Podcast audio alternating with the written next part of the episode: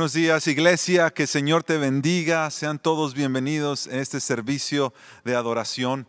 Estamos contentos de poder llegar hasta donde sea que tú estás viéndonos, hasta ahí poder conectarnos y donde sea que estemos, adorar el nombre de nuestro Dios, porque su presencia está sobre toda la tierra, sobre cada uno de nosotros y su pueblo es llamado por el Señor para que venga a Él. Quizá esta mañana fue un día donde tú te despertaste y, hubo cosas inesperadas que no te esperabas y tuviste que enfrentarte a ellas.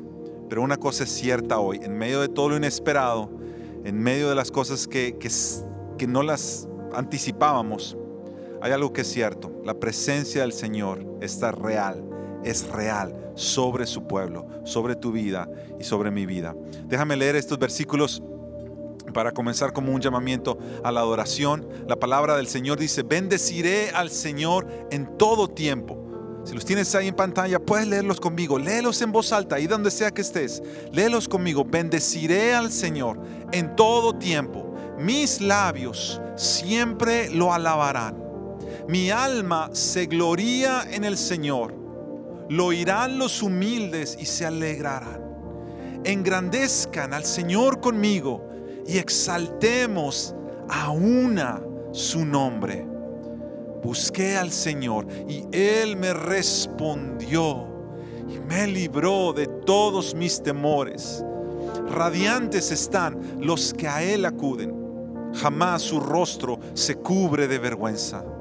Este pobre clamó y el Señor le oyó y lo libró de todas, de todas sus angustias. El ángel del Señor acampa en torno a los que le temen. A su lado está para librarnos. Versículo 8. Prueben, prueben y vean que el Señor es bueno. Dichosos los que en Él se refugian. Teman al Señor, ustedes sus santos, pues nada les falta a los que le temen. Adoremos el nombre del Señor juntos esta tarde.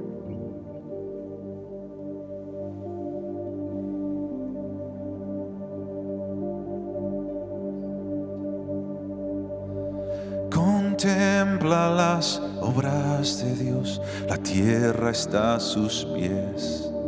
Él rompe lanza y arco y guerras hace detener.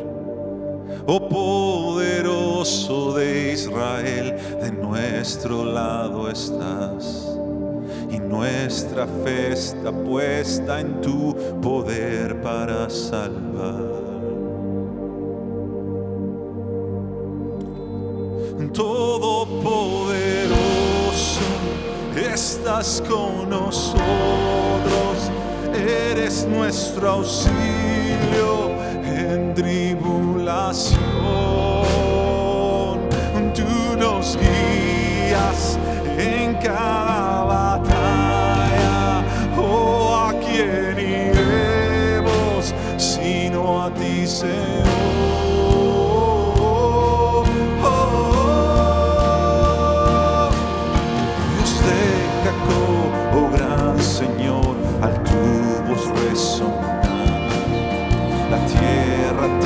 se postra y puentes mueves hacia el mar. Conoces cada corazón y aún los dejas vivir.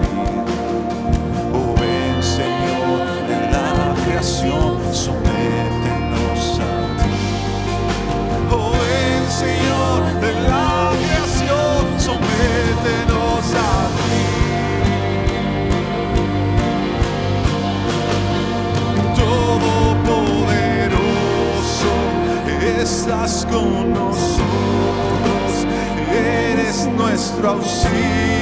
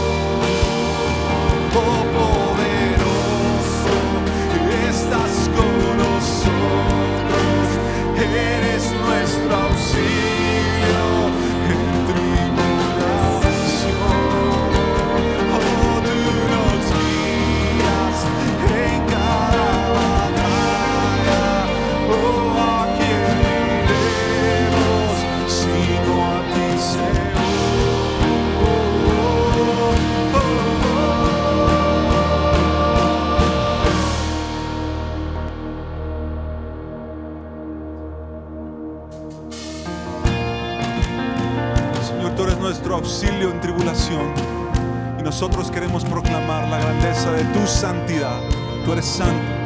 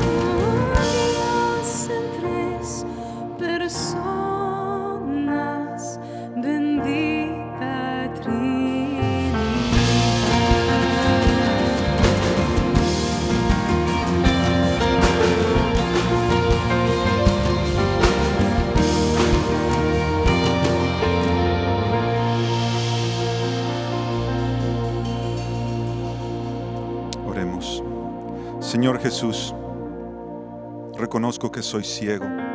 Sé tú mi luz. Soy ignorante. Sé tú mi sabiduría. Siempre busco hacer mi propia voluntad. Sé tú mi entendimiento. Abre mi oído para comprender prontamente la voz de tu Espíritu y correr gozosamente hacia su mano que me llama. Derrite mi conciencia hasta que no quede dureza. Hazla viva contra toda influencia del mal. Que cuando Satanás me tiente yo corra a tus heridas y ahí cese de temblar ante todo temor. Sé mi buen pastor. Dirígeme a pastos verdes de tu palabra y hazme descansar junto a sus ríos de reposo. Lléname de paz, que ninguna tormenta del mundo interrumpa la calma de mi alma. Tu cruz fue levantada para ser mi refugio. Tu sangre corrió para lavarme por completo. Tu muerte ocurrió para darme seguridad. Tu nombre es mi posesión para salvarme.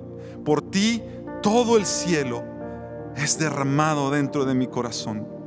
Pero mi corazón es muy pequeño para comprender tu amor. Yo era un extraño, un exiliado, un esclavo, un rebelde, pero tu cruz me ha acercado y ha ablandado mi corazón, me ha hecho un hijo de tu Padre, me ha admitido a tu familia, me ha hecho coheredero contigo, Jesús. Oh, que yo te ame como tú me has amado, para que camine digno de ti, mi Señor, para que refleje la imagen del primogénito de los cielos, que siempre vea yo tu belleza con los ojos claros de la fe y que sienta el poder de tu espíritu en mi corazón, pues a menos que Él se mueva con poder en mí, no habrá fuego interior que se encienda.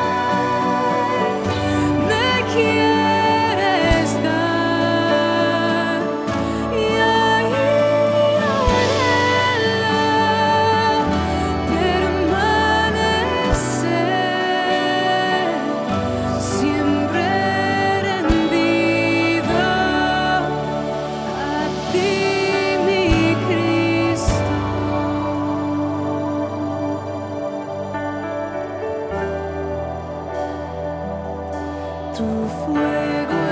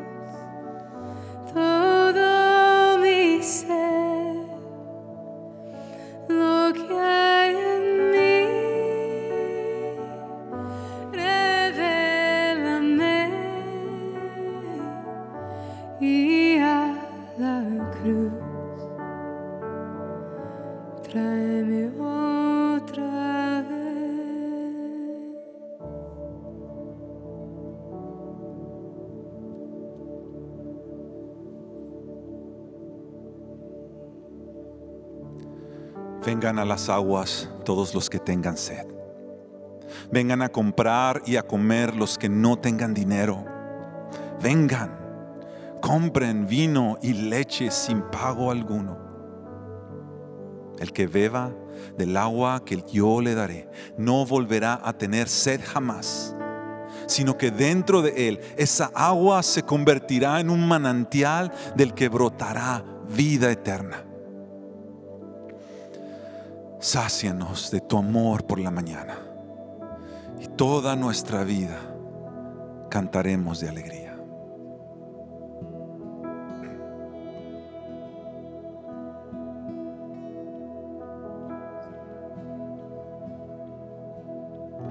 Tú fuiste el verbo en el principio, unigénito de Dios. El misterio de tu gloria, revelado en tu amor. Cuán hermoso su nombre es cuán hermoso su nombre es, el nombre de Jesús, mi rey. Cuán hermoso su nombre es, nada se iguala a él. Cuán hermoso su nombre es, no hay otro nombre.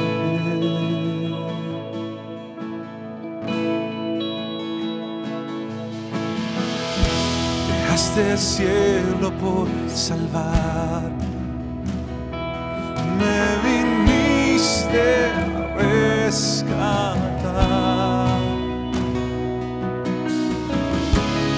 Transgresión tú perdonaste y nada nos separará.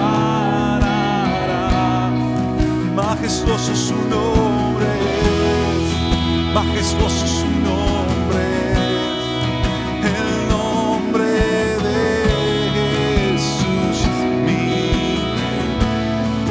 Majestuoso su nombre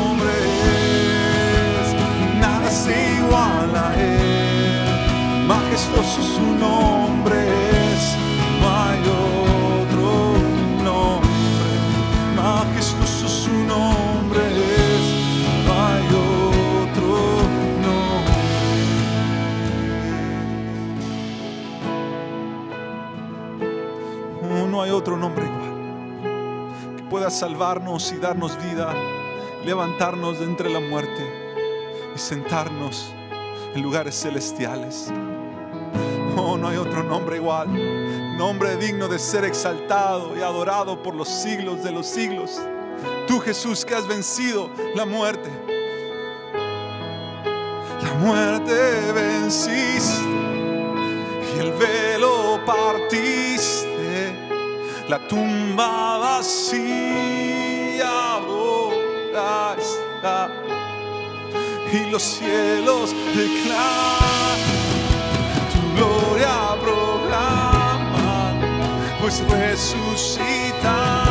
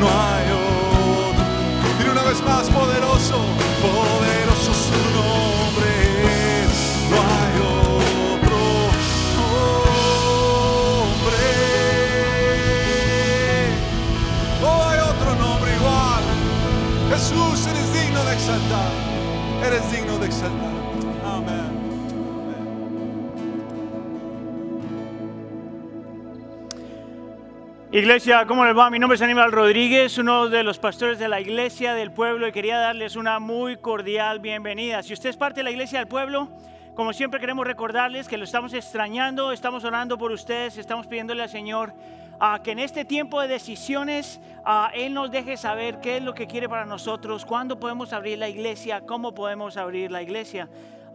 Le voy a pedir por favor entonces que esté orando por eso, esté orando por nosotros.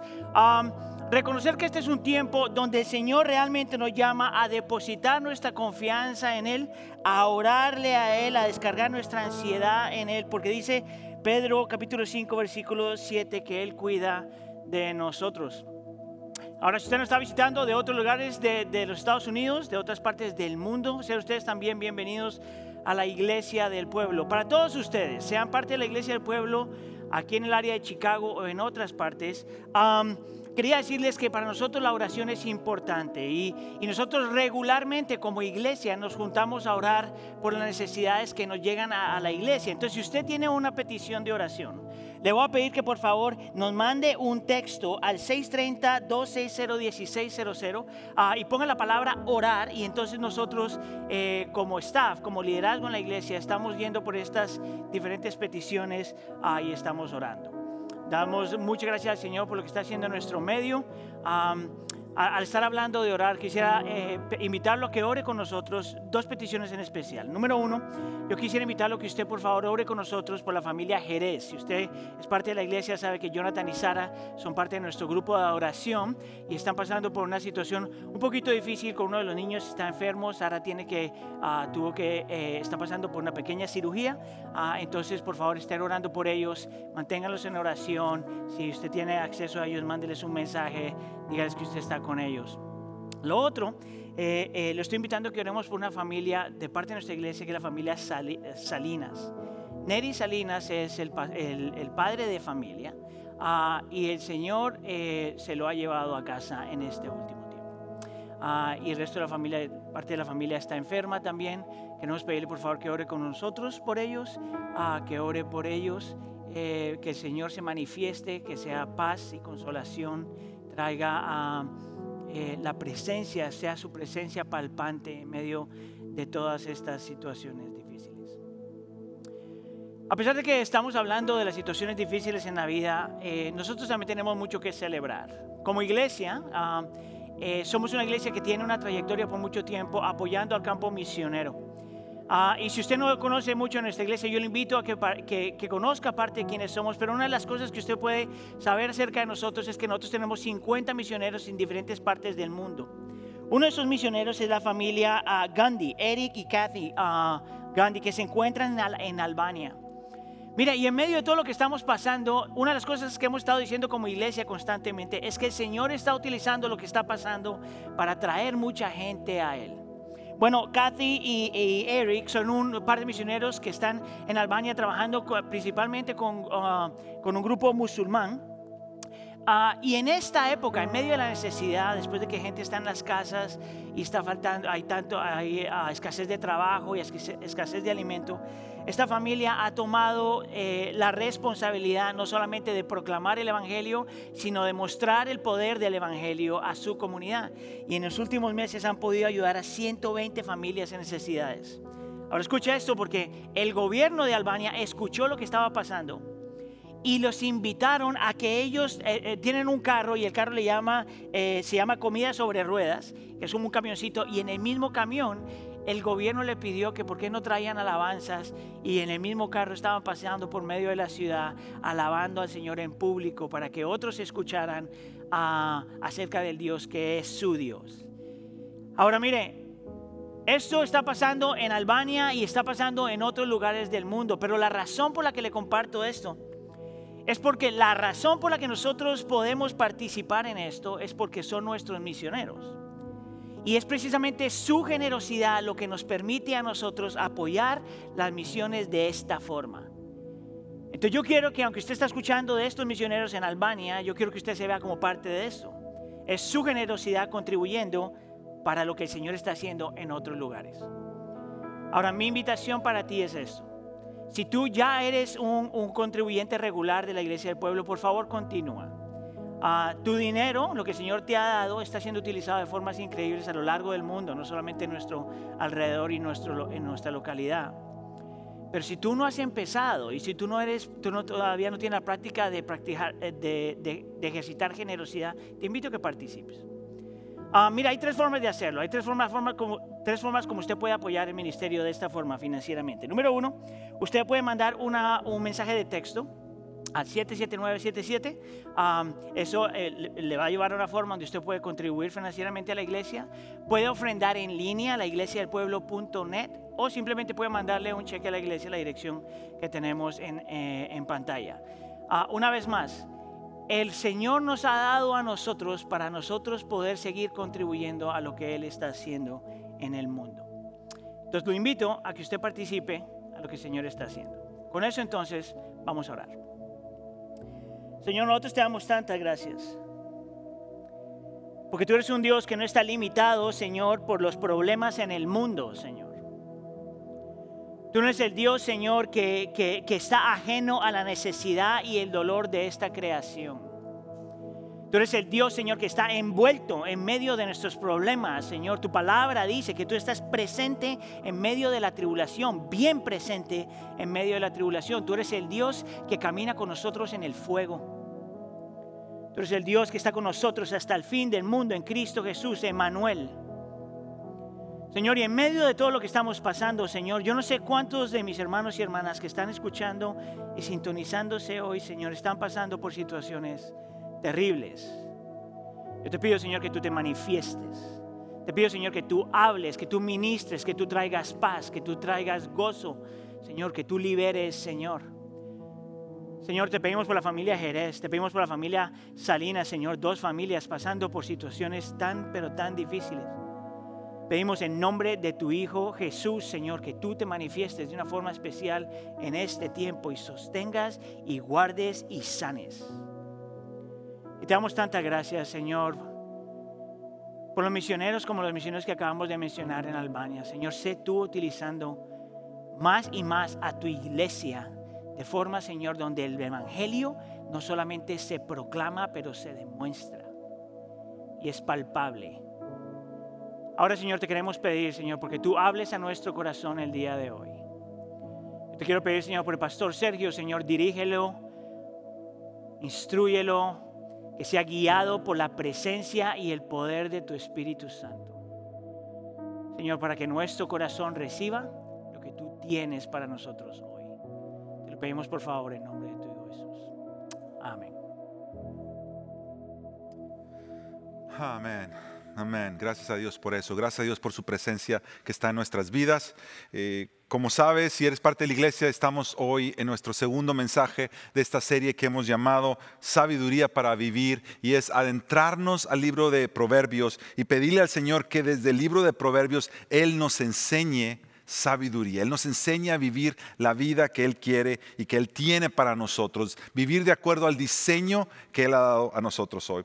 Entonces el título del mensaje de hoy se llama Proverbios y la búsqueda de Dios. Proverbios y la búsqueda de Dios. Para eso vamos a ir a Proverbios el capítulo 2 y vamos a leer los cinco primeros versículos del capítulo 2. Los vas a tener ahí en pantalla. Si tú quisieras leerlos junto conmigo, lo vamos a leer de la Biblia Nueva Versión Internacional. La palabra del Señor dice así. Hijo mío, si haces tuyas mis palabras y atesoras mis mandamientos, si tu oído inclinas hacia la sabiduría y de corazón te entregas a la inteligencia, si llamas a la inteligencia y pides discernimiento, si la buscas como a la plata, como a un tesoro escondido, entonces comprenderás el temor del Señor y hallarás el conocimiento de Dios. Permíteme orar una vez más. Padre, una vez más venimos a ti porque una vez más te necesitamos. Y te pedimos, Señor, que tú ilumines nuestro corazón y nuestro entendimiento. Y Señor, nuestro corazón abierto reciba de ti tu palabra hoy, para la gloria de tu nombre, en Cristo Jesús. Amén. La semana pasada, al comenzar esta serie, nosotros dijimos que si la sabiduría fuera como un arroyo que riega todas las áreas de nuestro corazón y de nuestra vida, el temor de Dios sería el manantial de donde brota este arroyo. Si tú nos acompañaste la semana pasada, comenzamos con este estudio de proverbios y dijimos que el temor de Dios es reconocer que Él es mayor en todo, en todo tiempo, en todo lugar. Y que al Él ser mayor, nosotros le merecemos una reverencia amorosa. También la semana pasada dijimos que la sabiduría no se obtiene buscando sabiduría. Dijimos que la sabiduría se recibe cuando buscamos a Dios. Y es precisamente lo que vamos a hablar este día. Pero una cosa más que te quiero recordar que hablamos la semana pasada, y es que la sabiduría tiene que ver más con la postura de tu corazón que con la capacidad de tu intelecto. Una vez más, ¿qué significa esto? Tiene que ver más con la postura de tu corazón que con la capacidad de tu intelecto. Es decir, sabiduría no es mero conocimiento, no es simplemente recibir información sobre algo. Sabiduría es, ese, es esa apertura de los ojos de tu corazón que te hace entender algo que tú no entendías. Y eso, dice la palabra, viene de Dios. Es un Dios que Dios te da a ti y a mí si tú eres creyente, tú eres discípulo de Jesús. Entonces, hoy quisiera que a nosotros acercarnos a estos cinco versículos del libro de Proverbios, nosotros pensáramos en esto, cuatro posturas del corazón en la búsqueda de Dios. Cuatro posturas del corazón en la búsqueda de Dios. ¿A qué me refiero con posturas? postura es la predisposición de tu corazón. Tú no puedes dejar que la vida venga y simplemente ver qué tú vas a hacer en ese momento. Hay situaciones en las que si tú no te preparas de antemano, tú no vas a poder sobrevivir. Mira, esta pandemia que estamos todos experimentando nos vino y nos sorprendió a todos. Pero nosotros sabemos, nosotros gracias a Dios no vivimos en un lugar como eh, donde hay mares, pero la gente que vive en ciudades donde hay mares saben que cuando viene un huracán se tienen que preparar con tiempo. Cuando el huracán está encima de ellos ya no es hora de salir a comprar eh, para, para madera para ponerla en tu ventana, ya no es hora de salir a comprar víveres. Cuando el huracán está encima de ti, lo único que puedes hacer es esperar. Tú tienes que aprender a prepararte con tiempo.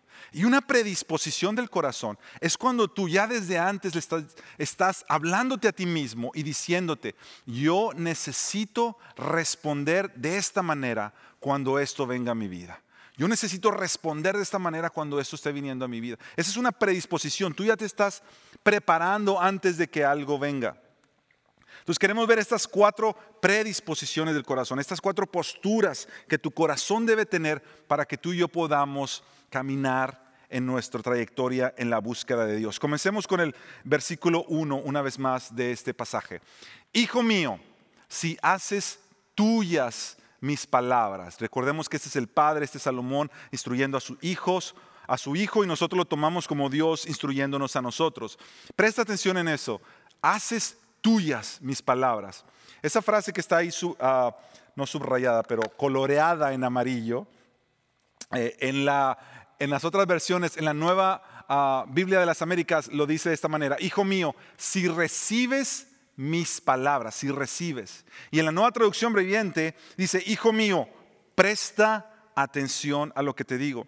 Y estas diferentes Biblias los traducen así porque esa palabra, esa frase, viene de una palabra hebrea que significa tomar, recibir algo, apropiarte de algo para que ahora sea tuyo.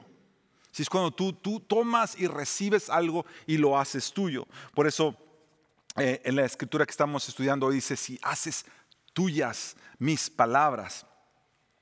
Eh, Salmo 6, verso 9, dice, el Señor ha escuchado mis ruegos y el Señor ha tomado en cuenta mis palabras. Imagínate, este es Dios no estoy yo poniendo atención a lo que Él está diciendo, pero Él es poniendo atención a mis palabras, atendiendo a mis palabras, haciendo suyas mis palabras.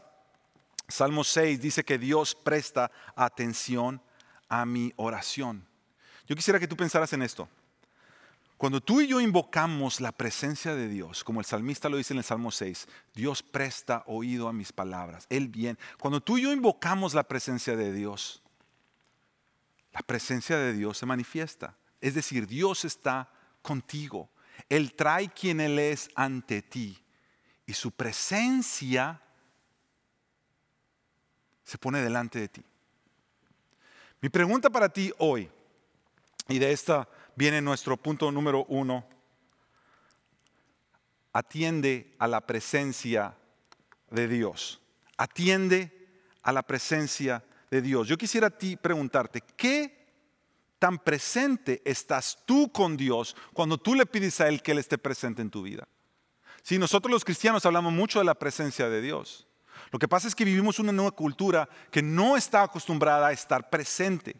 Cada vez más nosotros estamos distraídos por mil cosas. Cada vez más nosotros estamos acostumbrados a vivir en una cultura que de hecho no está acostumbrada a hacer una sola cosa y a prestarte atención. Estamos viviendo en una cultura donde el multitasking, el multi ocuparse es parte de lo que hacemos todos los días. Es más, ahora entre tú más multiocupado estés, parece que estás haciendo las cosas como deben de ser. Tú puedes ver parte de nuestra generación joven y este mensaje y esta serie de mensajes está también dirigida a ti joven, señorita que nos estás viendo. Porque Proverbios es lo mejor que tú puedes abrazar en esta época de tu vida, aprender temor de Dios y sabiduría de Él. En esta generación en la que vivimos, el multitasking, el estar multiocupado, es algo que se da naturalmente. Tú puedes ver a, gente de la generación joven eh, mirando la televisión o un video en YouTube a la misma vez que están texteando, a la misma vez que están escuchando música, a la misma vez que están haciendo la tarea. Y entonces los padres pueden venir y decirle, pónganse de acuerdo, hagan una sola cosa. Y nuestros jóvenes dicen, es que yo estoy haciendo todo.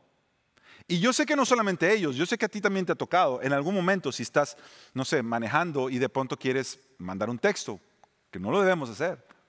Pero nuestra mente está programada para eso, para estar ocupados en muchas cosas. Y la pregunta es, ¿qué tan presente estoy yo con Dios cuando yo invoco su presencia? ¿Tú no crees que sería una falta de respeto si tú le pides a alguien, yo quiero que tú estés presente y esa persona está presente, pero yo no estoy presente?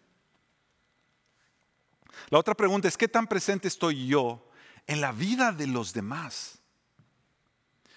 La revista Time estaba escribiendo acerca de un estudio que se hizo en la Universidad de Harvard, precisamente para investigar sobre este fenómeno del multitasking, de la multitarea, de las multisocupaciones.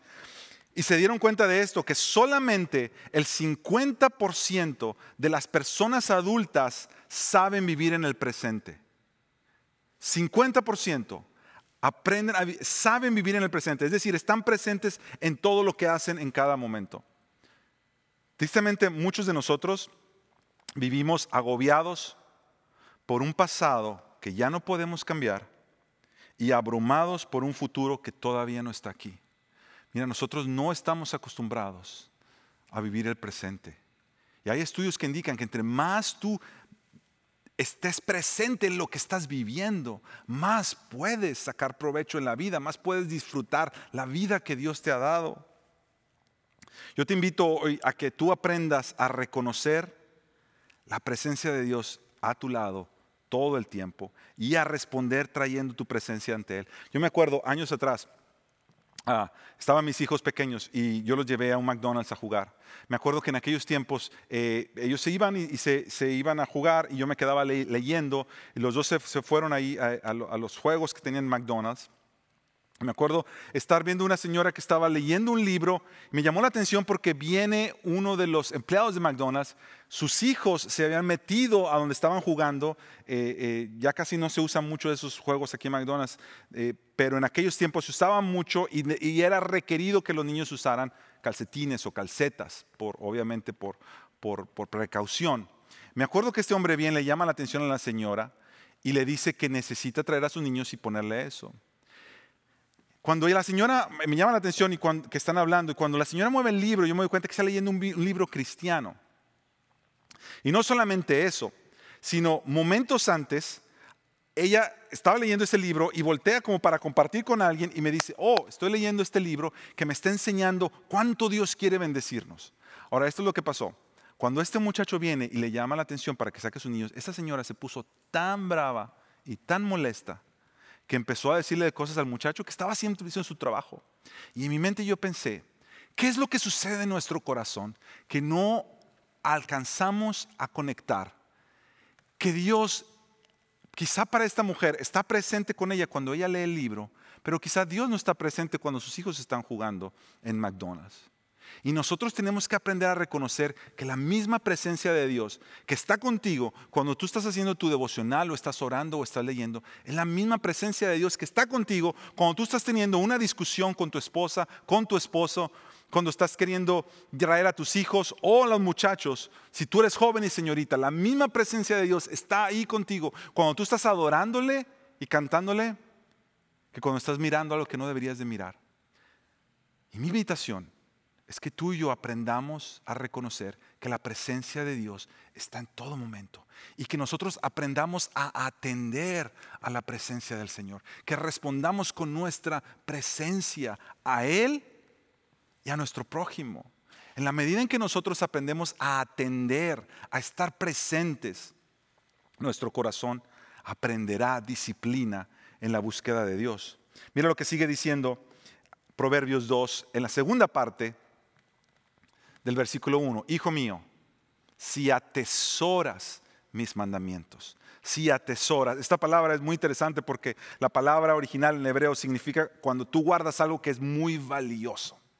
Es tan valioso que tú lo quieres guardar, tú lo quieres esconder, lo quieres poner en un lugar seguro. Y la idea que nos está dando es que el corazón busca lo que el corazón aprecia. Al final, tú siempre vas a atesorar, aquello que tú atesoras es aquello que tú amas. Y aquello que tú amas es lo que tú vas a terminar buscando. Segunda postura del corazón que yo quiero que tú reconozcas hoy es que tú y yo necesitamos atesorar la persona de Dios. Tú necesitas enseñarle a tu corazón que Dios no es solamente útil, Dios es precioso, Dios es valioso, Dios es hermoso. Mira, yo creo que a veces me siento como si a veces tratáramos a Dios y su presencia y quién Él es, como cuando vamos a la lavandería. Tú vas a la lavandería, traes tu ropa, traes tus monedas, echas toda, echas toda tu ropa en la, en la lavadora, la cierras, echas tus monedas, te sientas ahí y miras cómo tu ropa se lava. Y te pones a hacer otra cosa. Tu celular, te pones a pensar, te pones a leer, te pones a platicar. A veces yo me pregunto, ¿no será que a veces nosotros tratamos a Dios como la lavandería? Tú le traes todas tus cargas, todas tus cosas que se ha, se ha vuelto sucio en tu vida. Y traes lo que Él te ha pedido, tus monedas, es tu, tu devoción, tu entrega, para que Él te escuche. Y le traes todo a Él le pones todo, te sientas y te desconectas. Y al pensar en esto, yo he pensado, quizá nosotros deberíamos de, mirar a Dios no, así, no necesariamente como, como la lavandería. ¿Qué, ¿Qué pasaría si tú, en vez de que llevas tu ropa a la lavandería, a quien te está tomando tu ropa es tu mamá?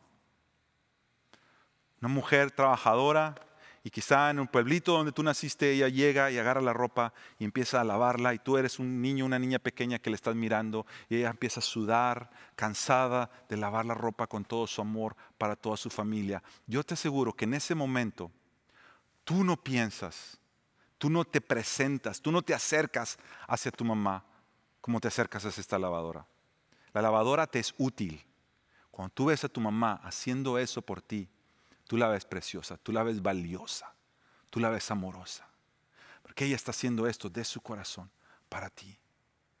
Yo creo que nosotros estamos acostumbrados mucho, sobre todo en la cultura que vivimos, en la cultura occidental, a mirar a Dios como algo útil. ¿Qué le puedo sacar? La Biblia como algo útil. ¿Qué le puedo sacar de provecho para mí? ¿Cómo le puedo traer mi ropa para que me la lave? Y ahora sí estar bien y seguir adelante mi camino. Nosotros nos perdemos de toda la sabiduría de Dios si simplemente nos acercamos a Él, solamente buscando la utilidad y no mirando la hermosura que Dios tiene. Atesora la persona de Dios, atesora quién Él es. Mira lo que dice el Salmo 119, 11. En mi corazón atesoro, tu, es la misma palabra que leemos en Proverbios 2, es la misma palabra hebrea. En mi corazón atesoro tus dichos, tus palabras, Señor. ¿Para qué? Para no pecar contra, contra ti. Es decir, quien tú eres, Señor, se manifiesta a mí en tu palabra. Tú me abres tu corazón por tu palabra. Y eso para mí es el tesoro más grande y yo lo quiero guardar. Estaba leyendo eh, un libro de este autor, se llama Jim Wilder, escribió un libro que se llama Renovados, donde está citando a este teólogo y filósofo cristiano, Dallas Willard. Y, Dallas Willard es, es, un hermano que ya partió con el Señor, escribió muchísimo acerca de nuestra formación espiritual y cómo caminar con el Señor. Y alguna de las cosas que Dallas Willard es, eh, enseña al final de su vida, que es lo que está escribiendo este autor Jim Wilder en este libro, Dallas Willard decía esto, la mayoría de las personas viven sus vidas en base a reacciones automáticas, lo que decíamos hace rato. Tú no predispones tu corazón, solamente como la vida te manda cosas, tú reaccionas y de esa manera vives todo automáticamente por tus impulsos. Dallas Wheeler también decía esto, tú no maduras espiritualmente o emocionalmente, escucha esto, por tu fuerza de voluntad. Tú no maduras espiritualmente o emocionalmente por pura fuerza de voluntad. ¿Por qué? Porque él decía, aquello a lo que el corazón se adhiere es aquello que nos hace cambiar. Aquello a lo que el corazón se adhiere. Y lo que él quería decir es que cuando tú ves algo que, que amas tanto y lo consideras tan precioso, tan valioso, es como si tú conectaras, adherieras tu corazón a eso. Y eso a donde tú adhieres tu corazón, eso es lo que te hace cambiar o no cambiar.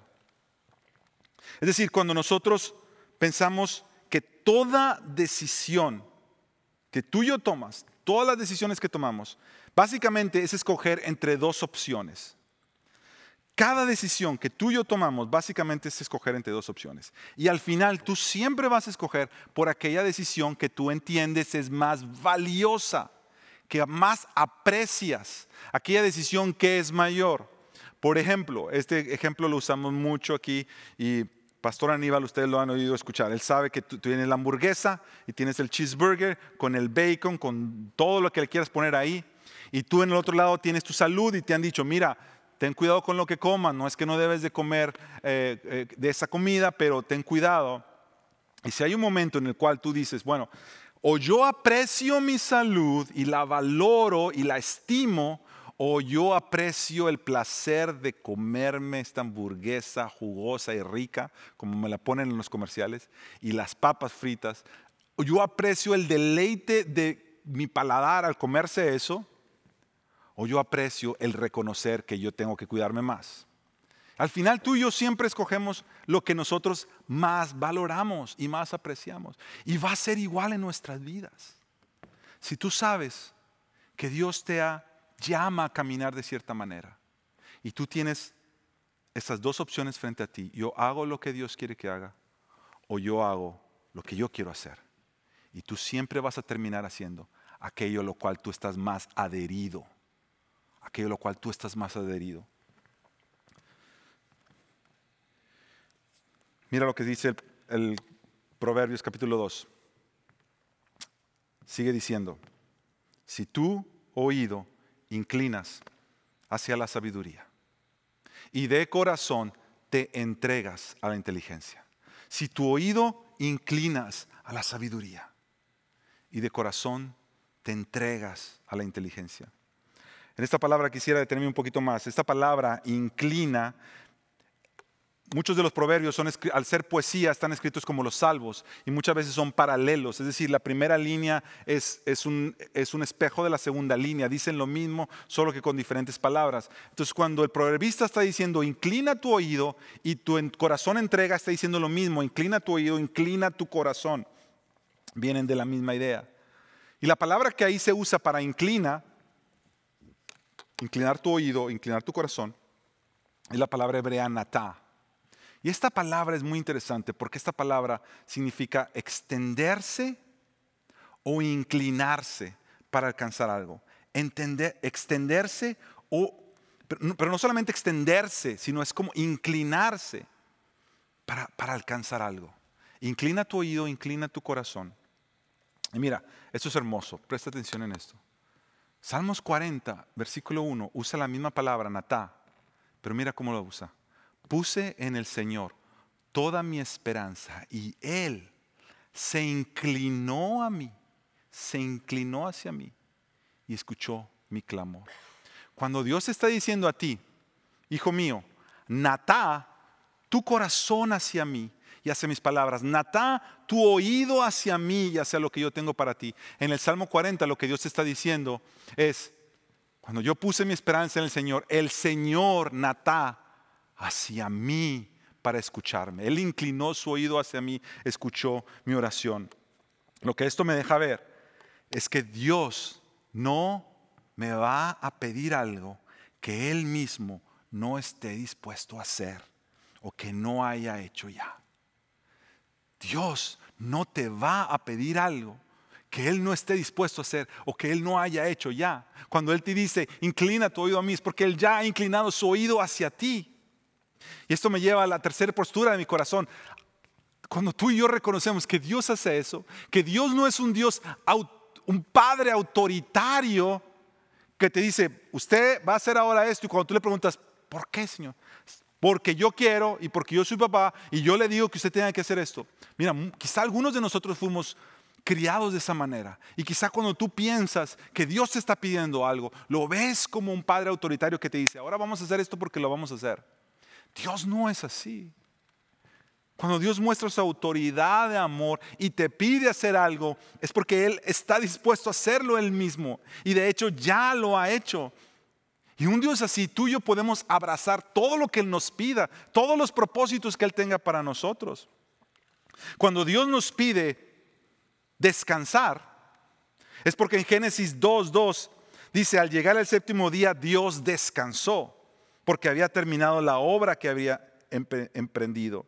Cuando Dios nos pide que amemos, Dios te pide que ames, es porque Jeremías 31 ya dice, con amor eterno te he amado, por eso te sigo con fidelidad. Cuando Dios te pide perdonar, es porque Malaquías 3:17 el de allá dice, serán para mí, ustedes serán un especial tesoro, ha dicho el Señor de los ejércitos. En el día que yo actúe, yo los perdonaré como el hombre que perdona a su hijo. Cuando Dios nos pide que seamos humildes, es porque en Mateo 11:29 Jesús nos dijo, carguen con mi yugo, aprendan de mí, pues yo soy apacible y soy humilde de corazón y encontrarán descanso para su alma. Cuando Dios nos pide que seamos generosos, es porque Malaquías 3:10 ya nos dijo, traigan íntegro el diezmo para los fondos del templo, así habrá alimento en mi casa. Pruébenme en esto, dice el Señor Todopoderoso, y vean si yo no abro las compuertas del cielo y derramo bendición sobre ustedes hasta que sobreabunde. Cuando Dios nos pide ser generosos, es porque Él ya ha sido generoso antes que nosotros. Cuando Dios nos pide ser pacientes, es porque ya Éxodo 34, 6 dice, entonces el Señor pasó su gloria delante de Moisés y el Señor proclamó, el Señor, Dios compasivo y clemente, lento para la ira y abundante en misericordia y amor. Yo quiero que tú recuerdes esto de este mensaje. Cuando Dios te llama a andar por una senda es porque Él la ha recorrido ya. Escucha esto, iglesia. Cuando Dios te llama a andar por una senda es porque Él la ha recorrido ya. No hay nada que Dios te pida que Él no esté dispuesto a hacer ya y que ya estuvo dispuesto a hacer en la persona de Jesús. Cuando Él nos llama a venir a la cruz es porque Jesús ya fue a la cruz antes que nosotros. Cuando Él nos llama que tomemos nuestra cruz y le sigamos a Él es porque Jesús ya tomó la cruz y siguió al Padre.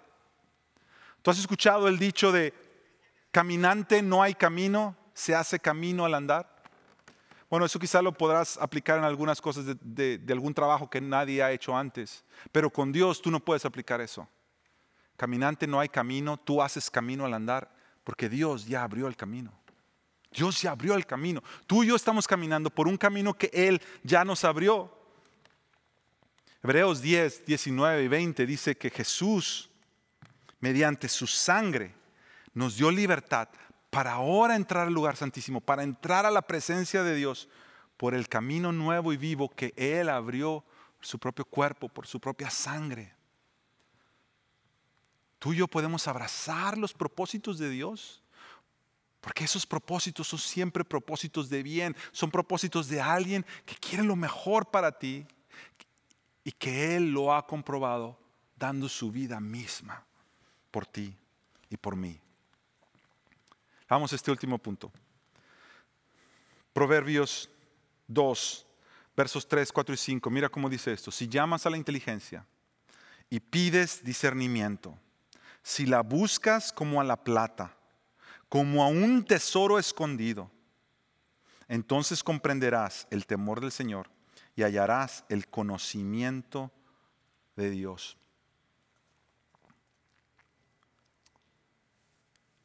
Comprenderás el temor del Señor y hallarás el conocimiento de Dios. Si llamas a la inteligencia y pides discernimiento, si la buscas como plata. Mira cómo cómo el mismo ritmo del poema te está llevando una es, una, es una trayectoria que va ascendiendo. Tú llamas a la inteligencia, tú pides discernimiento, tú buscas y es como un caminar. Te invita a que la vida, tú llevas este ritmo de llamar, pedir, buscar. Cuando yo leí este versículo me recordó este otro versículo. Pidan y se les dará busquen y encontrarán. Llamen y se les abrirá. Llama, pide, busca, pide, busca, llama. Y esto nos invita a nosotros a avanzar en los procesos de Dios, en la manera en que Dios obra. Mira, cada uno de esos llama, pide, busca, empieza a intensificarse. Una cosa es pedir algo, otra cosa es llamar algo y otra cosa es buscar por algo. Se intensifica cada vez más. Dios nos, llama a que en la vida, los procesos que Él permite que nosotros pasemos, las temporadas que nosotros pasamos, Él nos llama a que nosotros avancemos y no nos quedemos estancados. Hay una película que ha sido una de mis películas favoritas eh, mi adolescencia y es la película del Karate Kid. Si tú te recuerdas del Karate Kid, la película de Karate Kid es este chico que gusta de una chica, porque siempre tiene que haber una chica envuelta, y este chico que busca de esta chica, gusta de ella, pero entonces viene la pandilla, que son todos estos muchachos que hacen karate, y, siempre lo terminan golpeando, y el pobre no se puede defender, Danielson. Y entonces Daniel, cuando viene Danielson, cuando va a su, a su, a, su casa, mira a este hombre que es el que cuidaba ahí la casa donde ellos vivían, y, y cuando lo mira, eh, lo mira practicando karate, y eso le llama la atención. Y entonces este muchacho va y habla con este señor y le dice, yo quiero aprender. El, hombre le empieza a preguntar por qué y todo eso. El punto de la película es este. Este hombre, eh, Mr. Miyagi, el señor Miyagi, sí, ¿verdad? Mr. Miyagi, I think so. Así se llamaba. Se vuelve su maestro y, y Karate Kid eh, va a aprender de él. Ahora, cuando él va, llega listo en la mañana tempranito, listo para que le empiece a enseñar karate. Y si tú has visto la película, te acuerdas qué sucede. Le saca una, cubeta con agua y le dice, mira, ponte a, lavar el auto y a encerarlo. Y después ah, lo hace y después tenía una cerca. Y después le dice, pinta la cerca y le dice cómo lo va a hacer. Hacia arriba, hacia abajo, hacia un lado, hacia el otro. Y este muchacho, él está, dice, bueno, a lo mejor quiere que le ayude, después me va a dar las clases. Y empieza a hacer lo que el maestro le dice. Y cuando ya termina, dice, terminé la cerca, el maestro le dice, mira, te falta toda esa, toda la vuelta de la casa.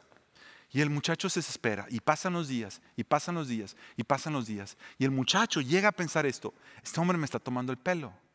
Me dijo que me va a enseñar karate y cómo defenderme, pero lo que quiere hacer es aprovecharse de mí. Y para que yo le haga todo esto que él tiene que, necesita hacer.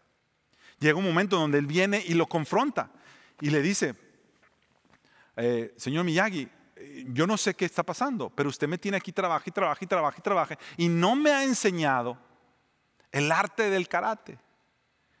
Y de pronto el señor Miyagi le dice, a ver, pinta la cerca. Y el muchacho hace el movimiento que él le indicó cómo pintar la cerca. Y en eso le va a tirar un golpe el maestro y el muchacho empieza a hacer los mismos movimientos.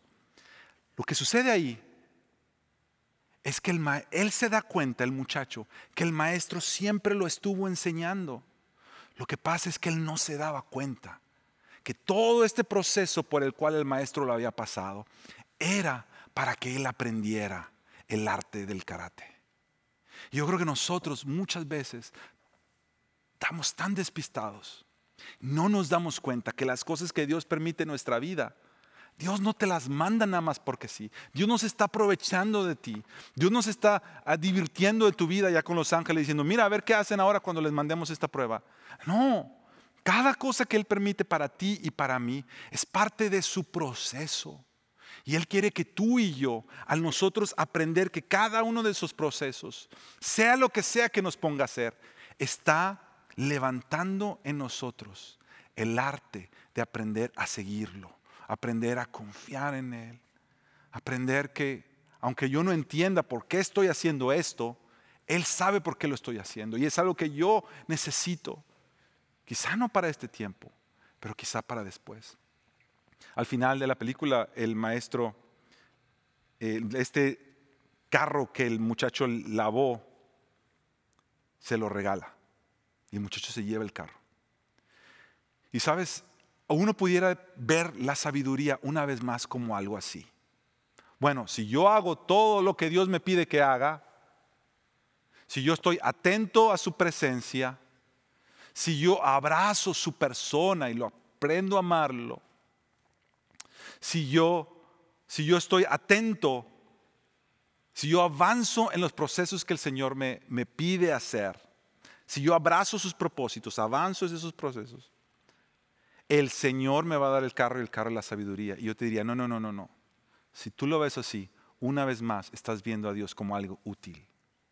Porque al final de la película hay algo que el muchacho llega a apreciar más que todo lo que le hizo a este maestro. Y es la relación que él aprendió a cultivar con este maestro. Todo lo que había aprendido no se comparaba. Los regalos mismos que el maestro le había dado no se comparaban a cómo el corazón de este muchacho aprende, se encariñó con este maestro. Sabes, todo lo que tú y yo pasamos, todo lo que Dios permite en nuestras vidas, es con propósitos. Y yo te, yo te animo a que tú hoy tomes en tu corazón esta postura. Atiende a la presencia de Dios. Aprende a estar presente cuando Él está. Aprende a estar presente en las vidas de, los demás. Atesora la persona de Dios. Él es el ser más valioso y más precioso del universo. No solamente lo veas como alguien útil. Abraza los propósitos que Él tiene para ti. Porque todo lo que Él tiene para ti es bueno y Él ya te lo ha probado cuando Él mismo lo ha hecho.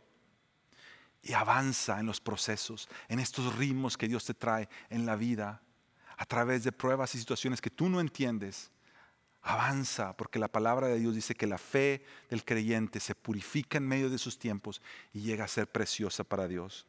Quiero terminar leyendo toda esta parte de, las palabras de Jesús en el Sermón del Monte. Justo cuando les dice, pidan y se les dará, busquen y encontrarán, llamen y se les abrirá.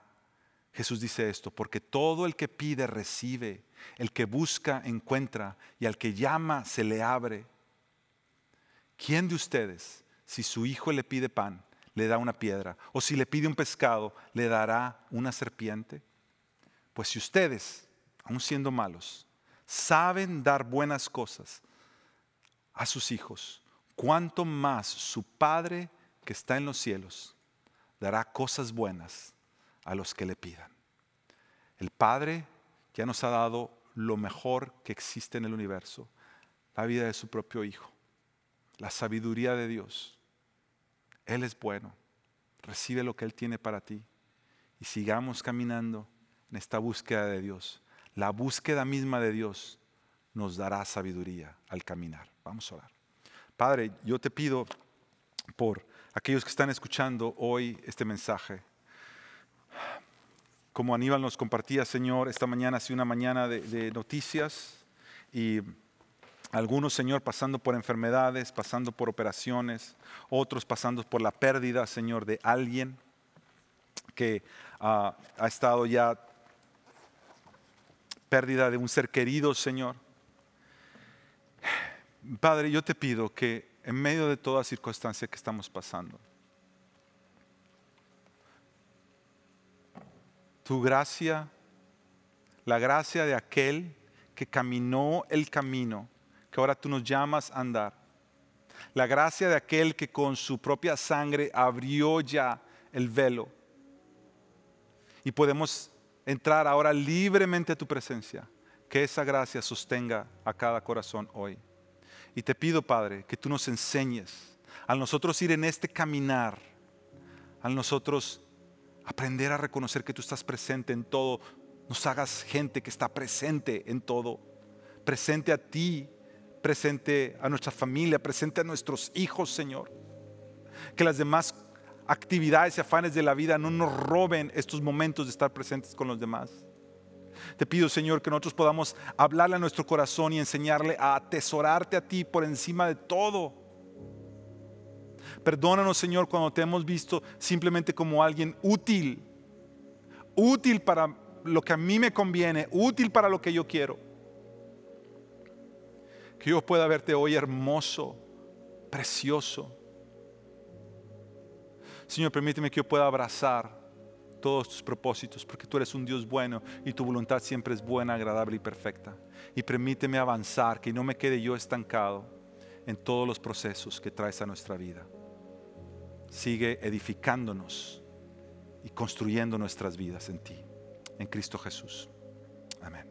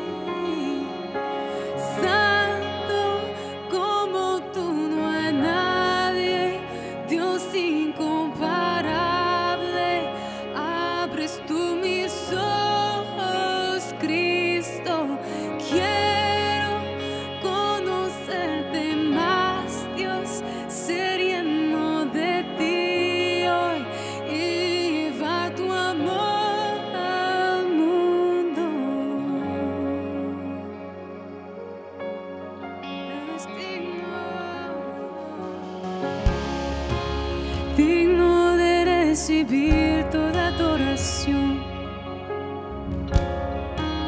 digno de recibir esta canción,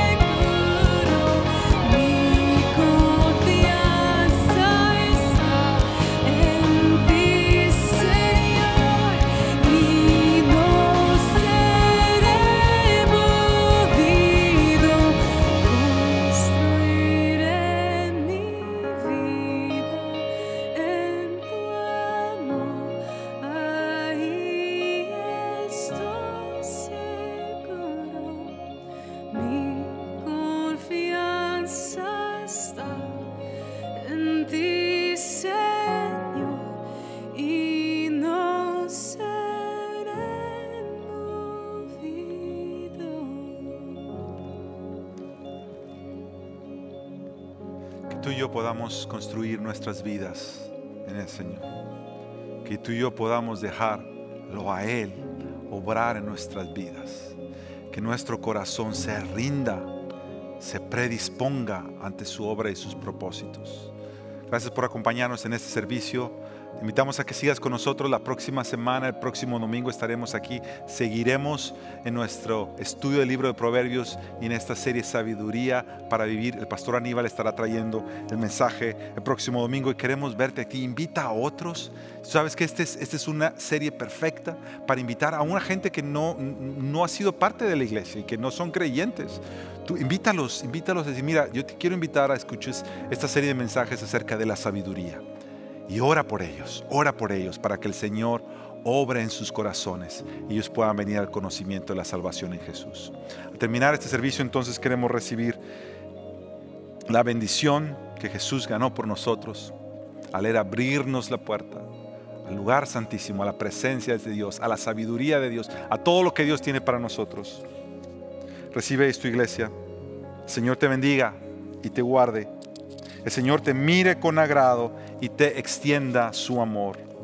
El Señor te muestre su favor y te conceda la paz. Todos decimos, amén. El Señor les bendiga. Les amamos.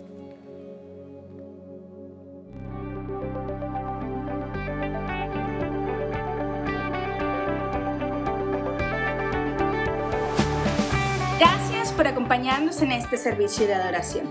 Mi nombre es Nadia Guerra y sirvo en el Ministerio de Alabanza y Producción. Cada miércoles por la noche a las 7 pm, Student Life ha podido transmitir en directo desde la iglesia para pasar un tiempo interactuando con los estudiantes de high school y junior high.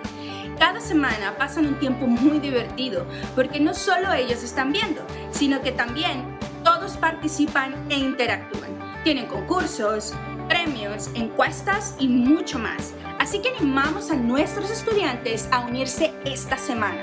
Y estudiantes, si alguno de tus amigos se siente un poco triste con la orden de quedarse en casa, esta es una muy buena oportunidad. Invítalo a unirse también. Sabemos que hay mucha gente nueva que ha estado conectándose en línea con nosotros cada domingo, así que queremos darte las gracias por acompañarnos. Creemos que estamos creados para vivir en comunidad y para continuar conectados aún durante este difícil momento. Si te gustaría conectarte con nuestra iglesia más profundamente, queremos animarte a enviar el mensaje de texto con la palabra conecta al 630-260-1600. También, después de nuestro servicio de hoy, tendremos una reunión de convivio por Zoom. Si eres nuevo en la iglesia, esta es una buena manera de conocernos, responder cualquier pregunta que tengas y animarte a seguir creciendo en tu caminar con Dios. Algunos de nuestros pastores y equipo estarán ahí y nos encantaría conocerte y hablar contigo sobre el mensaje de hoy. Así que únete a nosotros inmediatamente después de estos anuncios visitando nuestra página de Facebook Iglesia del Pueblo para obtener ahí las instrucciones de acceso. O envíanos un mensaje de texto con la palabra convivio al 630-260-1600 y te enviaremos el enlace de Zoom. Te esperamos. Eso es todo por hoy. Gracias por pasar parte de tu fin de semana con nosotros. Nos vemos en la reunión de convivio.